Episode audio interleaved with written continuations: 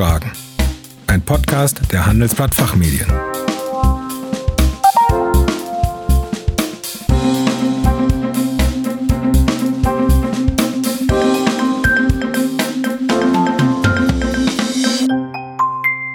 Ich begrüße Sie zu den Handelsblatt Fachfragen. Sie hören Antworten und Handlungsvorschläge zu aktuellen Themen aus Wirtschaft, Recht und Management. Mein Name ist Kerstin Pferdmenges. Unser heutiges Thema Auswirkungen der Corona-Krise auf den M&A-Markt.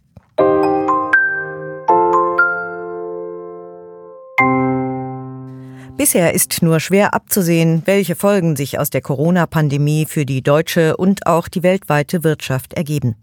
Klar ist aber, Covid-19 und der daraus resultierende Lockdown führen zu massiven Einschnitten in die Wirtschaft und bringen voraussichtlich auch langfristige Veränderungen mit sich. Der Höhenflug am M&A-Markt jedenfalls ist zu Ende. Das Finanzierungsumfeld ist ausgetrocknet, die Deals liegen auf Eis und die Profis glauben nicht, dass sich das Geschäft rasch wieder erholen wird. Mit unserem heutigen Interviewgast, Dr. Bettina Wirth-Danken, möchte ich über die aktuelle Lage sprechen und die Folgen von Covid-19 für das M&A-Geschäft, aber auch die Erwartungen beleuchten. Frau Dr. Wirth-Danken ist Rechtsanwältin im Münchner Standort der Kanzlei Flick-Gocke-Schaumburg und berät regelmäßig bei nationalen und internationalen M&A-Transaktionen, insbesondere im Mid-Cap-Bereich. Herzlich willkommen, Frau Dr. Wirth, danken. Schön, dass wir Sie zu den Fachfragen einladen konnten. Ja, guten Tag, Frau Pferdmenges. Herzlichen Dank für die Einladung. Ich freue mich sehr auf unser Gespräch. Ja. Ja, fangen wir mit einer eher allgemeinen Frage an. Welche Auswirkungen hat das Coronavirus auf das M&A-Geschäft? Nun ja, die Weltwirtschaft befindet sich ja derzeit im Krisenmodus. Und die ökonomischen Auswirkungen dieser Krise, die treffen Unternehmen weltweit wie in Deutschland. Wenn wir das einmal an absoluten Zahlen ansehen wollen, im ersten Quartal 2020 haben wir einen Rückgang der globalen Transaktionsvolumina zu verzeichnen von fast 30 Prozent im Vergleich zum Vorjahr. Boah. In einer Monatsbetrachtung bezogen auf den April 2020, ähm, das war ja der erste volle Lockdown-Monat, gibt es sogar einen Rückgang von fast 72 Prozent im Vergleich zum Vormonat März, als wir noch keinen Lockdown hatten. Und die erste Halbjahresbetrachtung, also von Januar bis Juni, zeigt, dass insgesamt nur etwa 50 Prozent der Transaktionen generiert werden konnten weltweit, wie dies im Vorjahr noch der Fall war. Ähm, wenn man das auf Deutschland bezogen betrachtet, haben wir auch hier natürlich eine Rückläufigkeit vielleicht nicht ganz so gravierend wie global. Das liegt aber meines Erachtens hauptsächlich daran, dass wir zwei der riesigen Deals in diesem Jahr aus Deutschland heraus generieren konnten. Das ist ja einmal der ähm, Verkauf der Aufzugssparte von ThyssenKrupp und die Übernahme von Varian durch die Siemens-Tochter Healthineers. Mhm, mhm. Nichtsdestotrotz ähm, natürlich eine enorme Rückläufigkeit und ein beispielloser Einbruch der M&A-Tätigkeit insgesamt. Betroffen sind am meisten die Automobilbranche, Automobilzulieferer, aber auch jegliches produzierendes Gewerbe.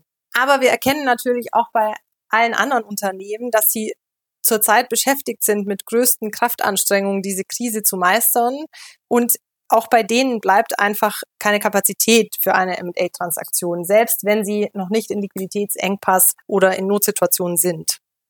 Ja, und welche Themen spielen denn bei der Due Diligence in der Corona-Krise eine besondere Rolle? Ja, also grundsätzlich geht es ja bei der Due Diligence immer darum, ein potenzielles Zielunternehmen, ich sag mal, auf Herz und Nieren zu untersuchen, herauszufinden, wie ist das Risikopotenzial des Unternehmens, welche Chancen und Stärken hat das Unternehmen. Und das ist natürlich auch in, jetzt in dieser Corona-Pandemie ganz wichtig. Deswegen spielen auch die gängigen Bereiche also Finanzen, Steuern, Recht etc. weiter eine große Rolle. Allerdings ist jetzt eine Besonderheit hinzugekommen. Es muss eigentlich jetzt herausgefunden werden vom potenziellen Erwerber, welche negativen Auswirkungen die Corona-Pandemie auch langfristig natürlich für das Unternehmen hat und wie das Unternehmen gegebenenfalls dagegen sich selbst wappnet. Also da spielen jetzt Fragen eine Rolle, kann das Unternehmen weiter seine Lieferverpflichtungen einhalten? Kann eine Lieferkette aufrechterhalten werden, auch wenn der Hauptlieferant ausfällt? Gibt es vielleicht einen Ersatzlieferanten? Und wie ist das, wenn der Betrieb zwangsweise stillgelegt werden muss? Kann dann die Produktion oder auch andere Arbeitsbereiche, können die an andere Ersatzstandorte ausgelagert werden? Inwieweit gibt es die Möglichkeit, das alles vom Homeoffice zu leisten? Und daran anknüpft natürlich die Frage, was passiert, wenn das Unternehmen deshalb Verträge verletzen muss? Gibt es außerordentliche Kündigungsrechte der Vertragspartner? Gibt es vielleicht auch ein Rücktrittsrecht der Zielgesellschaft selbst? Darauf wiederum anknüpfend die Frage, was ist mit Rechtsstreitigkeiten? Sind vielleicht schon welche eingeleitet, weil das Zielunternehmen seine Verpflichtung nicht mehr einhalten konnte oder drohen diese in naher Zukunft? Daneben ein ganz wichtiger Punkt Arbeitsverhältnisse. Wurde Kurzarbeitergeld beantragt, Kurzarbeit angemeldet? Gab es schon betriebsbedingte Kündigungen aufgrund der Corona-Pandemie oder stehen diese bevor? Und natürlich, last but not least, nicht zu vergessen, genau hinzuschauen, ob das Unternehmen vielleicht sogar schon die Insolvenzreife erreicht hat. Ist es schon überschuldet oder zahlungsunfähig geworden? Weil dann ist natürlich eine M&A-Transaktion unter ganz anderen Vorzeichen in ganz anderen Rahmenbedingungen zu erwägen. Ja, also das klingt nach wirklich sehr vielen neuen Fragen und vielen Änderungen. Ähm, wie äußert sich das, ähm, wie äußert sich das geänderte Käufer- und Verkäuferverhalten denn und was ist gegebenenfalls jetzt schon absehbar? Grundsätzlich ist ja bei jeder Unternehmenstransaktion ein ganz wesentliches Kriterium, und zwar für beide Seiten, sowohl für Käufer und Verkäufer, die Geschäftslage des Unternehmens. Denn die Geschäftslage bestimmt die Rahmenbedingungen des Unternehmenskaufvertrages, insbesondere natürlich den Kaufpreis und auch den Umfang der Garantien.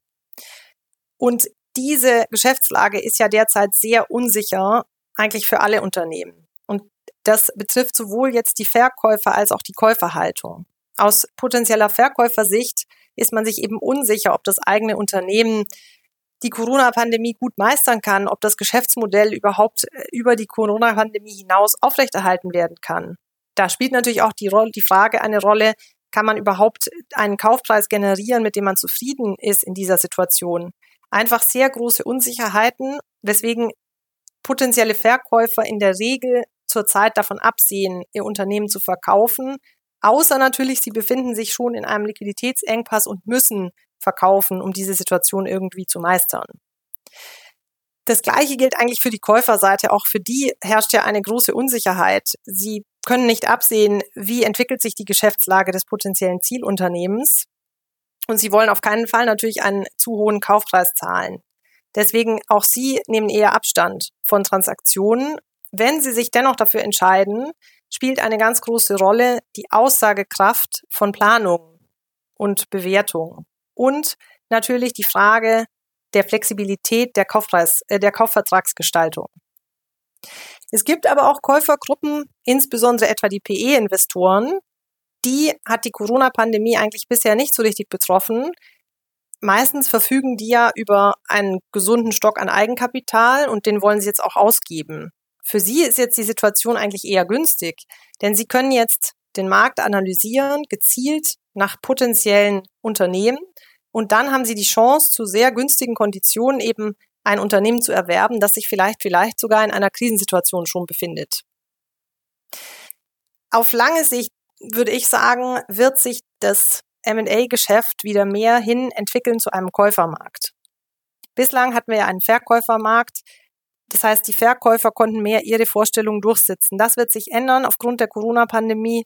Nach meiner Einschätzung die Käufer werden wieder mehr in der Lage sein, ihre Vorstellungen und Wünsche durchzusetzen in einem Unternehmenskaufvertrag. Mhm. Ja, und ähm, nochmal zu den Transaktionsgeschäften äh, im Zusammenhang mit der Corona-Pandemie. Wie, wie wirkt sich die Pandemie auf die bereits laufenden Transaktionsgeschäfte aus? Mhm. Also grundsätzlich kann man sich ja vorstellen, die Auswirkungen sind einigermaßen gravierend auf laufende Transaktionsgeschäfte. Da gibt's praktische Auswirkungen, rechtliche und wirtschaftliche Auswirkungen. Also vielleicht einmal kurz zu den praktischen. Ähm, eine ursprüngliche Transaktionsprozessführung, wie wir sie kennen, ist eigentlich gar nicht möglich momentan. Es gibt ja keine physischen Meetings, es gibt keine physischen Verhandlungsrunden, wegen Ausgangsbeschränkungen, Lockdowns etc. Und das ist insbesondere dann besonders gravierend, wenn wir uns in einem Bieterverfahren befinden. Denn einzelne Bieter, die vielleicht der Ausgangsbeschränkung unterliegen, können nicht anreisen, sind dann nicht mehr konkurrenzfähig, wenn andere Bieter dagegen gerade einen, keinen Lockdown haben. Ähm, und abgesehen von diesen praktischen Auswirkungen gibt es natürlich rechtliche und wirtschaftliche Auswirkungen, und zwar je nach Transaktionsphase eigentlich, in der man sich befindet. Es gibt jetzt den Fall, wenn der Unternehmenskaufvertrag schon abgeschlossen ist, aber noch nicht vollzogen. Also wenn wir uns befinden im Zeitraum zwischen Signing und Closing, stellt sich für die Käufer die wirtschaftliche Frage, geht das überhaupt? Kann ich den Kaufpreis noch leisten oder befinde ich mich schon selber eigentlich in einer angespannten Liquidität und habe das Risiko, dass ich jetzt nicht leisten kann und deswegen den Unternehmenskaufvertrag verletze? Aus Verkäufersicht ist vielleicht die Erwartung, dass dieser Kaufpreis fließt, die einzige Chance, den Liquiditätsengpass zu beheben. Diese Situation ist sehr schwierig für beide Parteien natürlich. Ähm, rechtliche Auswirkungen kann man sagen, wenn der Transaktionsvertrag noch nicht abgeschlossen ist, sondern sich in Verhandlungen befindet, ist ganz großer Wert zu legen jetzt auf Flexibilität. Das fängt an mit dem Kaufpreis. Der Kaufpreismechanismus muss sehr flexibel gestaltet werden. Ähm, es geht darum, dass man etwa Kaufpreisanpassungsklauseln macht oder Earnout-Regelungen vorsieht. Aber ganz wesentlich auch um die vorher schon erwähnte Unsicherheit zu beseitigen, ähm, gibt es auch die Möglichkeit sogenannter MAC-Klauseln. Das sind Material Adverse Change Klauseln. Die sehen also ein außerordentliches Kündigungsrecht vor für den Fall, dass es unvorhergesehene Ereignisse gibt, die eben sich wesentlich nachteilig auswirken auf das Unternehmen und auf dessen Geschäftslage. Und hier würde man jetzt immer die Corona-Pandemie als solch ein außerordentliches Ereignis aufnehmen. Ganz wichtig auch in dieser Phase, wenn der Kaufvertrag einer kartellrechtlichen Genehmigung bedarf, einzupreisen, dass auch die Genehmigungsbehörden natürlich nicht mehr so schnell arbeiten, wie sie das vor der Corona-Pandemie getan hatten und die Genehmigungsverfahren eben sehr viel länger dauern. Wenn man also, was üblich ist, ein sogenanntes ähm, Long-Stop-Date vereinbart, das bedeutet, ähm, ein außerordentliches Kündigungsrecht für den Fall, dass eben die Genehmigung nicht bis zu einem bestimmten Zeitpunkt erreicht wird, dann sollte die Frist so bemessen sein, dass wir das auch einpreisen, dass das Genehmigungsverfahren eben sehr viel länger dauert als unter normalen Umständen. Ja, auch das verweist wieder auf dieses Stichwort. Sie haben es gerade selber erwähnt, Flexibilität. Und das habe ich auch in letzter Zeit hier sehr oft zu hören bekommen, dass gerade die wirklich sehr gefragt ist. Ähm, aber vielleicht wagen wir ja noch einen kleinen Blick in die Zukunft. Möchten Sie uns zum Abschluss ähm, noch einen Ausblick auf das M&A-Geschäft 2021 geben nach in der Hoffnung, dass wir 2021 ja. nach Corona ja. sind, ja. Ähm, ja, sehr gerne. Ähm, aus meiner Sicht wird ähm, die M&A-Tätigkeit im nächsten Jahr wieder zunehmen. Allerdings unter anderen Vorzeichen, als wir es jetzt ähm, vor 2020 kannten. Es, die Unsicherheit, die wir in diesem Jahr gesehen haben, die geht über, nach meiner Einschätzung, in Situationen, in denen die Unternehmen vielleicht gezwungen sein werden, zu verkaufen. Es ist so, dieses Jahr haben viele Unternehmen es geschafft, die Krise zu meistern, die Corona-Pandemie irgendwie zu überwinden. Jetzt haben wir einen neuerlichen Lockdown und es wird vielen Unternehmen einfach im nächsten Jahr nicht mehr gelingen. Sie werden in die Krise schlittern oder sogar in die Insolvenz. Die Deutsche Bundesbank etwa geht davon aus, dass im ersten Quartal 2021 alleine eine Zunahme von 35 Prozent der Unternehmensinsolvenzen zu verzeichnen sein wird. Das bedeutet für das M&A-Geschäft, wir werden mehr zu tun haben mit M&A, aber aus der Not heraus Transaktionen in Krise und Insolvenz, Distressed M&A. Das wird im nächsten Jahr unser Thema sein. Ja, Frau Dr. Wirth, danken. Wir sind schon wieder am Ende. Ich bedanke mich bei Ihnen ganz herzlich für Ihren Besuch bei den Fachfragen und für Ihre Einschätzung. Herzlichen Dank auch Ihnen. Es hat sehr viel Spaß gemacht, Frau Pferdmenges. Das freut mich. Liebe Zuhörerinnen und Zuhörer, mehr zum Thema M&A finden Sie in unseren Zeitschriften Der Aufsichtsrat und Der Betrieb. Die Links dazu, wie immer, in den Show Notes. Hoffentlich konnten wir einige Fragen beantworten. Vielen Dank für Ihr Interesse. Tschö und bis zum nächsten Mal. Das war Fachfragen, ein Podcast der Handelsblatt Fachmedien.